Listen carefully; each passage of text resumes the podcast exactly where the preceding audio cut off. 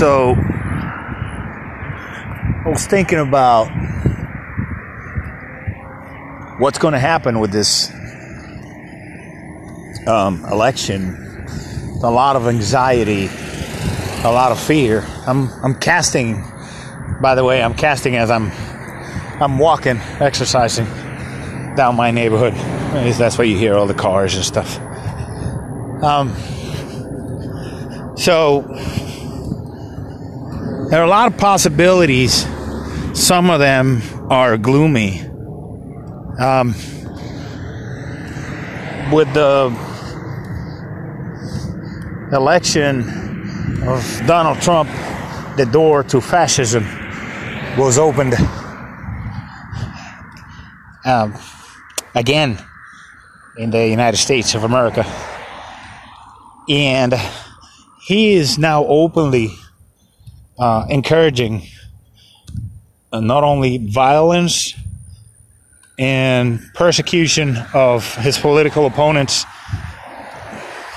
by his white supremacist supporters, like he did in in uh, during the the debate with Joe Biden uh, when they asked him what he thought about the Proud Boys, and he openly gave them an order to stand back and stand by. In other words, await my orders. Um, he refused to condemn them and then went on to some, you know, show with Sean Hannity and, uh, you know, send it, oh, sure, I'll condemn them. But you know what he's doing. He's just covering his his tracks, but we're not stupid. Um, so now, when asked, you know, when confronted with the reality of the very real actions of the of members of the Republican Party, his party, um, who I consider to be the modern version of the of the Third Reich. I call the today's Republican Party. I call it the Fourth Reich, and um, they are stealing openly. They're putting ballot boxes that are fake out in California, so to try to fool um, voters into putting their ballots in those boxes, and I'm I'm assuming that they're just going to either throw them away, burn them, or something. So he's openly encouraging uh, his his followers to continue to do this, saying that hey, the, the Democrats cheat, and go ahead and Republicans fight back. In other words, go ahead. I mean, they, he's saying Democrats cheat. Go ahead and Republicans cheat to uh, you know fight back. So we have a situation where Sorry. he could. Um, he has already said that he, he won't commit to a peaceful transition of power. When uh, they interrogated, when they're um, going through the proceedings to confirm the the Barrett uh, judge, the lady, the right wing, um, ultra uh, religious, anti women's rights, anti Affordable Care Act um, puppet that they want to put up there. They're, they're, they're already the the um, all the right wing think tanks and pundits and everything, uh, and they're all their um, machine that uh, funnels tens of millions of dollars into the ramming of of extreme right wing judges into the Supreme Court. Um, they asked her, "What will you commit to? You know, do you think precedents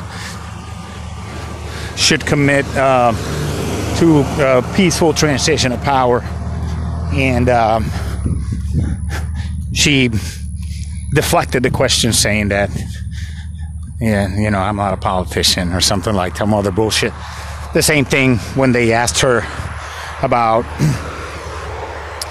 about climate change. That she did the standard right wing climate change denier Republican answer I'm not a scientist.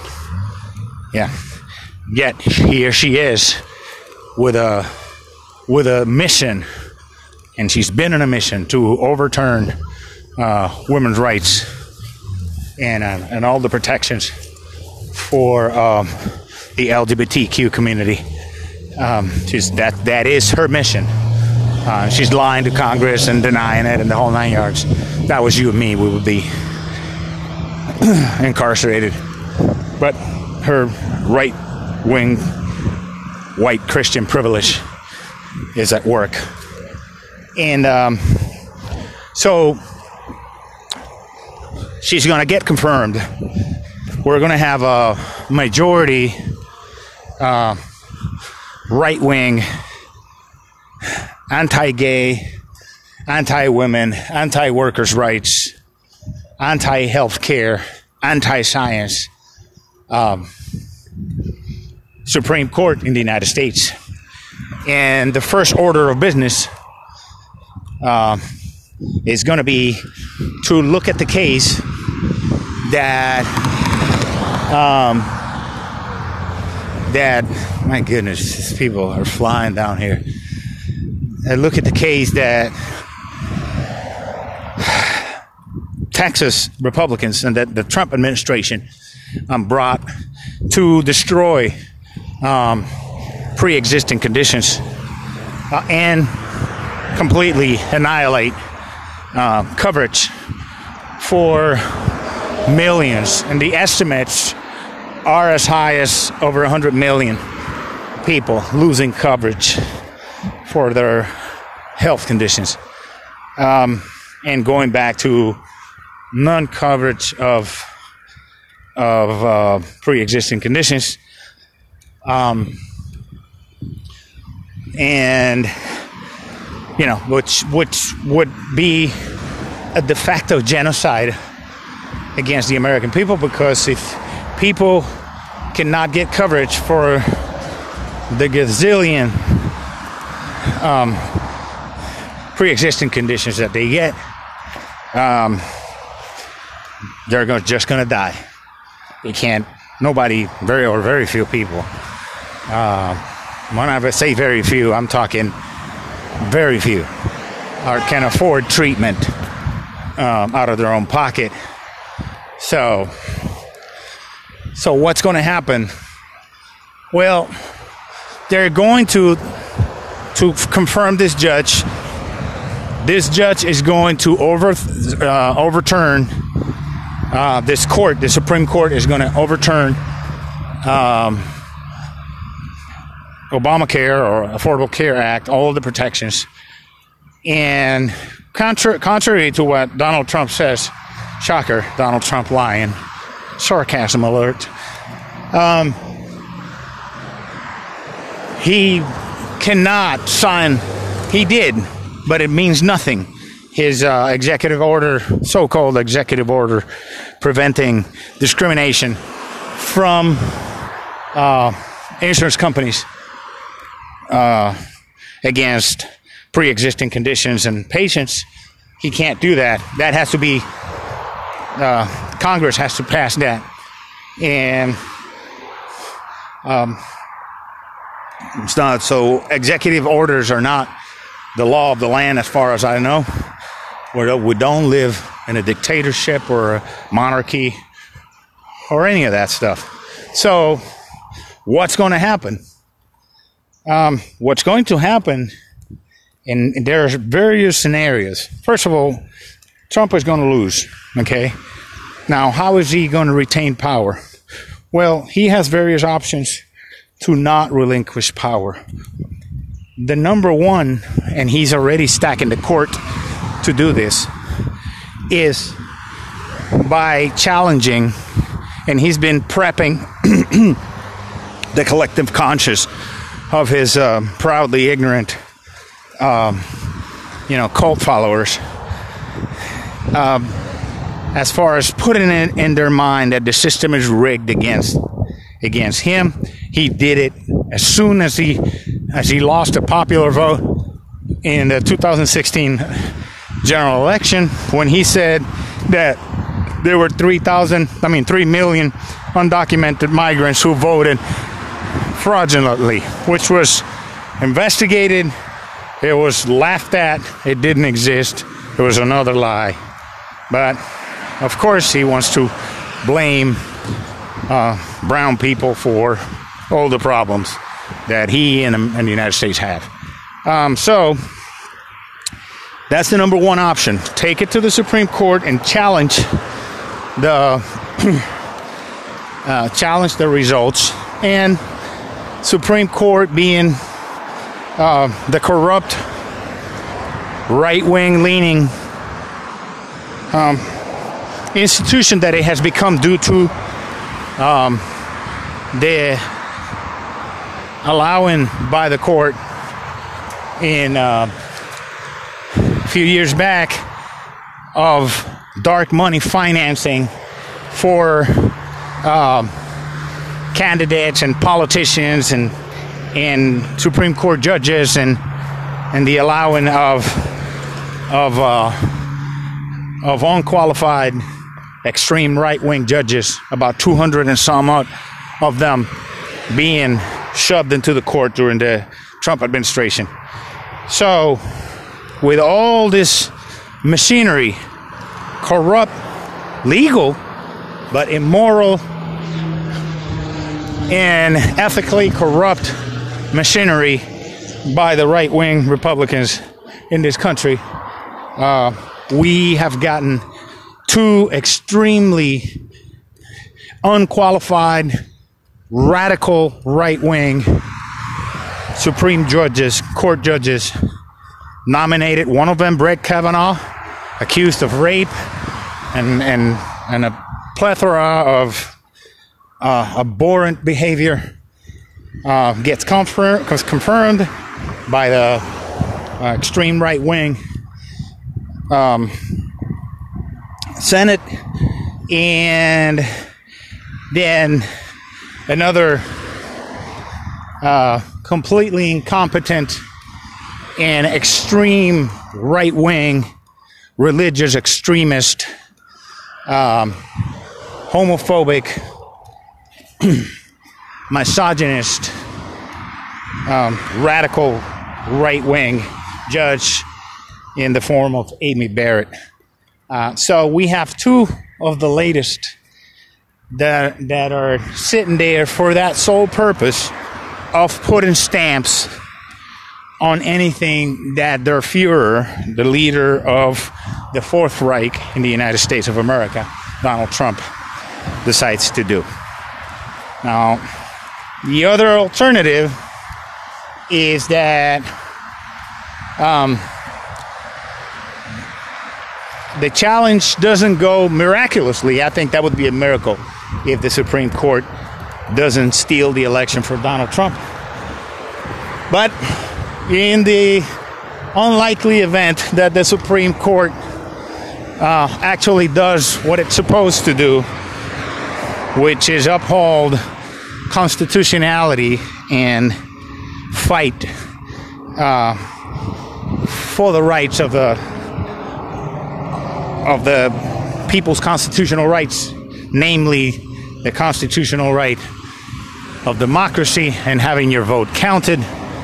Um, then Donald Trump can start uh, to claim that the election that has been betrayed and he could order his followers, uh, his cult members, uh, to take violence into their own hands uh, to protect democracy, as he probably would say it, uh, and attack, launch an all out attack with his uh, white supremacist terrorist base uh, against anybody who opposes Donald Trump Um, that is not a far fetched reality that could happen. Um, very likely that, and I think the only way that that that could happen is if if they um, if the Supreme Court doesn't put a stamp on on Donald Trump's uh, election robbery. But um, so if the Supreme Court doesn't put the stamp that they're that they were and you know sent to put on on stealing the election, um, it's going to be violent. Now that could lead to chaos in the streets, a collapse of of the economy, uh, martial law. He could declare martial law himself, uh, and there there will be factions in the armed forces that would resist him, and we could very well end up in a civil war um, where factions. Of, uh, factions of people in the army or navy or any of the armed forces would refuse their orders to uh, install martial law and suppress any any type of demonstration to remove Donald Trump from uh, from doing his coup d'état and taking over government by not being because he didn't want to transition peacefully. Whoa, whoa! Oh my God, I'm sorry. People drive like idiots in this place. You know, they just jump in front of other cars. I'm so sorry. But um, I um,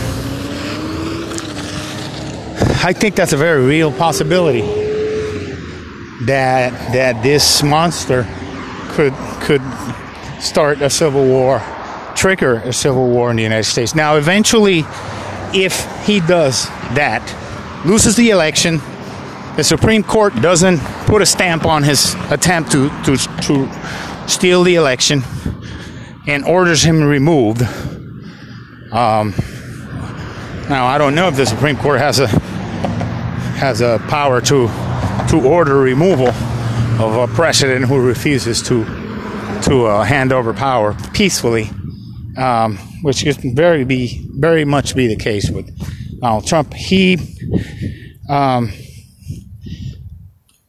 would have to trigger some type of battle inside um, of of the armed forces. He has William Barr, who could, I'm guessing, he could issue um, warrants to arrest a bunch of people, just like Erdogan did in Turkey, and potentially incarcerate thousands and thousands of his uh, opponents who have power in, in, in the government, namely maybe the Speaker of the House, maybe he can have her brought up on sedition charges. They've already, uh, they've already he's already said that that you know threatened and and made remarks about that about that through his uh his henchman with his henchman being uh henchman uh, William Barr. So I, this is not far fetched. Eventually,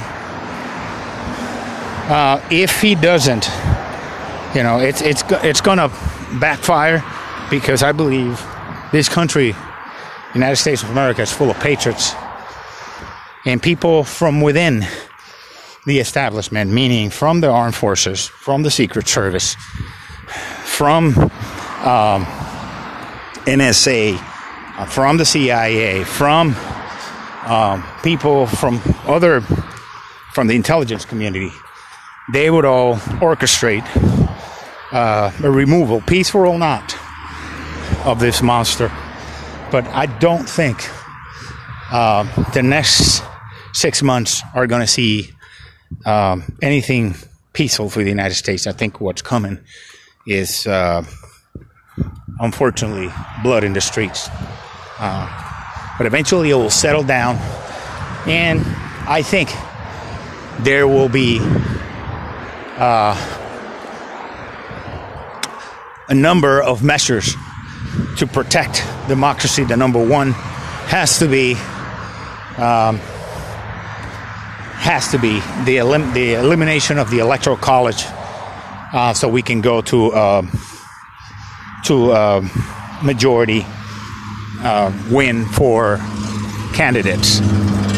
Um, so, and eventually, I, I have a bunch of other messages that I wrote, about 50 or 51 of them. I'm going to read them out in the next podcast.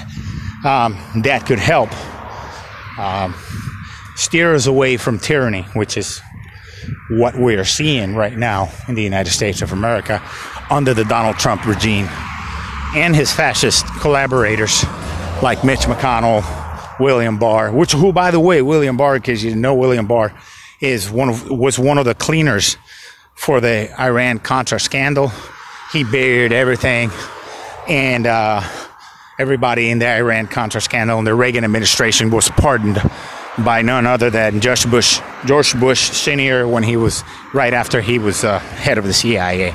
So I think it's going to get ugly in the next six months. And uh, today is the 14th of October, 2020.